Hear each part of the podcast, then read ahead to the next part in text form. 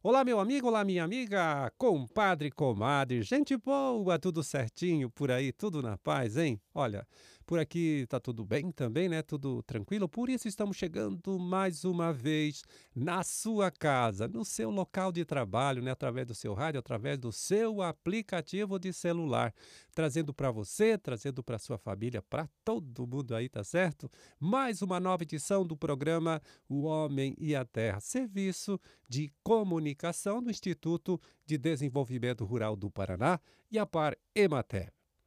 Pois é, aqui na produção e apresentação, conversando com você, estou eu, Amarildo Alba, né, trabalhando com ajuda, é, com apoio importante ali do Gustavo Estela na sonoplastia.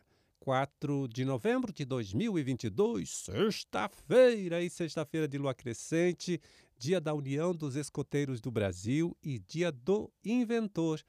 A data também do aniversário de Ubiratã em Campina da Lagoa, né? Campina da Lagoa, que completa 63 anos, né, de sua criação, e Ubiratã também 62 anos. Então, parabéns para todos.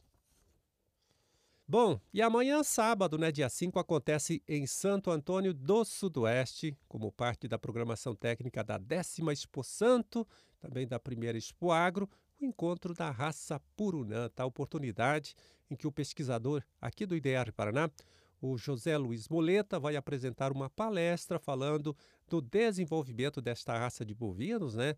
A raça Purunã, genuinamente paranaense, falando também aí das características desses animais e o potencial que a raça tem para contribuir com o desenvolvimento da bovinocultura de corte aqui de nosso estado. A reunião começa às 9 horas lá no pavilhão de bovinos da Expo Agro. Pois é, a raça Purunã, que vai ser tema né, deste evento técnico lá na Expo Agro, em Santo Antônio do Sudoeste, é a primeira raça de bovinos de corte desenvolvida aqui no Paraná. Ela foi obtida do cruzamento das raças Charolês, Abertin Angus, Caracu e Canchim. Então, segundo os pesquisadores, veja bem, o Purunã né, combina as qualidades de cada uma dessas quatro raças utilizadas em sua formação. O charolês contribui com ganho de peso rápido, né, rendimento de carcaça e elevado potencial de carnes nobres. O Angus conferiu aí precocidade, tamanho adulto moderado e temperamento dócil, né, além de carne macia e de bom marmoreio. O caracu e o canchim, por outro lado, transmitiram rusticidade, tolerância ao calor e resistência aos parasitas. Bom, e as vacas não só completando aqui, olha, ainda se destacam pela habilidade materna, né? São boas mães e boa produção de leite, características herdadas do caracu e do angus. E os touros da raça Purunã têm um bom desempenho, né, em regiões de clima quente.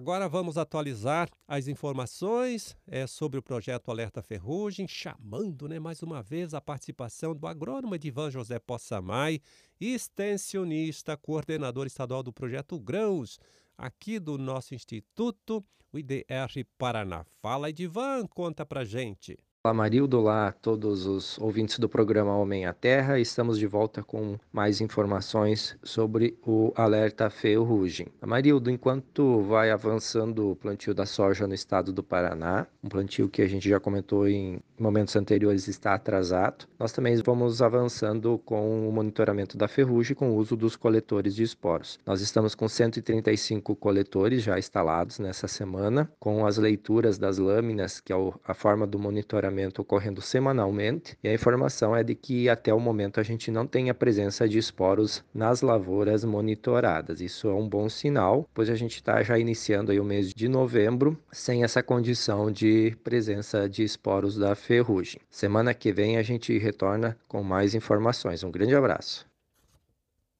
Pois é, e a cigarrinha do milho é outra praga, viu, que nesse momento, nesse período do ano, ainda continua preocupando técnicos e pesquisadores, né? Pesquisadores que também continuam trabalhando, hein, para tentar encontrar uma solução para o problema. A pesquisadora, doutora Michele Regina Lopes da Silva, da área de pesquisa em proteção de plantas aqui do IDR Paraná, é uma das pessoas, viu, que está à frente desse trabalho, esse trabalho de pesquisa, e agora chega aqui né, no nosso programa para dar mais detalhes para a gente sobre este assunto, né, sobre esta pesquisa.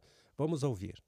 Então, nós temos feito nos últimos anos levantamento né, das plantas contaminadas em todas as regiões produtoras do estado, tanto na safra quanto na safrinha, para saber quais os patógenos que estão presentes aqui no estado. Porque sabendo a respeito de quais patógenos a gente tem aqui, a gente pode ajudar a direcionar a questão do melhoramento dos híbridos, né, melhoramento genético. Nós acabamos descobrindo nesses últimos dois, três anos que nós temos os três patógenos aqui no Paraná, que seriam as duas bactérias, os molicútios, né? E o vírus da risca. E a cigarrinha que já está presente em todos os estados mesmo, né? Isso por enquanto era um projeto interno, pequeno aqui dentro do IDR, né? Com o auxílio do pessoal da extensão, fazendo as coletas para gente detectar aqui no laboratório. Só que agora, a partir do ano que vem, foi aprovado um projeto em rede para estudar o enfesamento. E o IDR vai participar de vários desses projetos, né? Nós vamos continuar fazendo esse levantamento, vai ser feito o monitoramento das cigarrinhas nas áreas, nós queremos, tipo, criar um alerta, né, para o produtor, olha, nessa área aqui tem uma população muito grande, então a gente vai poder, através da publicação desses mapas e desses alertas na própria página do IAPAR ou por outros meios também, para ajudar ajudar o produtor, ó, presta atenção nessa área porque está grande a população de cigarrinha aí. E além disso, também nós vamos participar de outros projetos dentro dessa rede que estão relacionados tanto com o teste dos produtos para o controle da cigarrinha, né,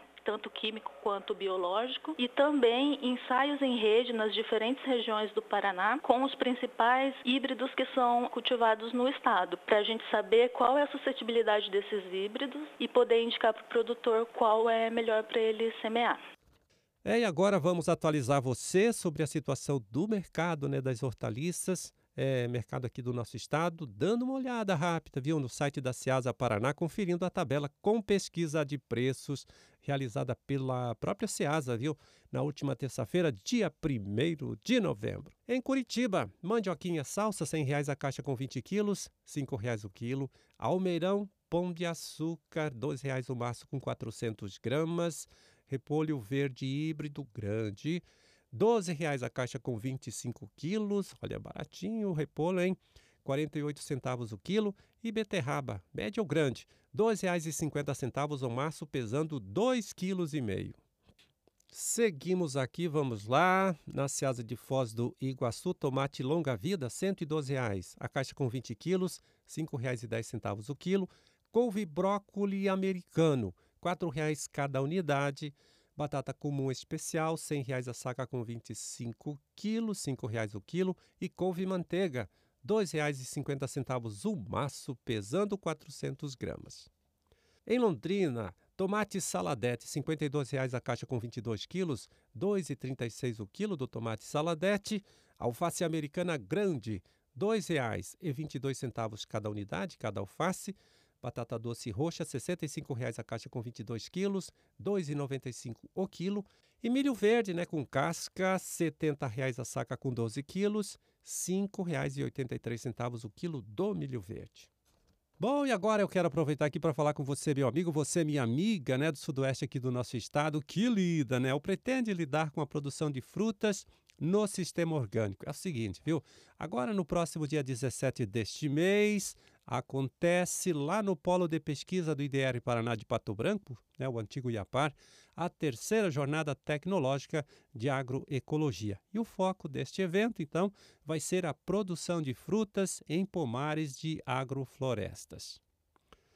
Então, durante este encontro, viu, os pesquisadores vão mostrar para você como implantar um sistema agroflorestal e também né, apresentar lá o desenvolvimento de culturas de citros, né, que envolve aí tangerinas, é, laranja, também de uva e o que é legal, viu, de uma variedade de maçã que não é tão exigente em frio. É, esta terceira jornada tecnológica de agroecologia é uma realização aqui do Instituto IDR Paraná e da Unidade Mista de Pesquisa e Transferência de Tecnologia do Sudoeste, né, que fica lá em Francisco Beltrão. Como disse, este evento acontece agora, no próximo dia 17 deste mês, mês de novembro, no Polo de Pesquisa do IDR Paraná Antigo Iapar de Pato Branco. É, terminamos a nossa empreitada de hoje. Vamos ficando por aqui, tá certo? Desejando a todos vocês aí uma ótima sexta-feira, um excelente final de semana também. E até segunda, né? Até a próxima semana, quando estaremos aqui mais uma vez, né? De volta, falando com você, trazendo para você, trazendo para sua família, uma nova edição do programa O Homem e a Terra. Um grande e forte abraço para todo mundo aí, tá certo? Fiquem com Deus e até lá.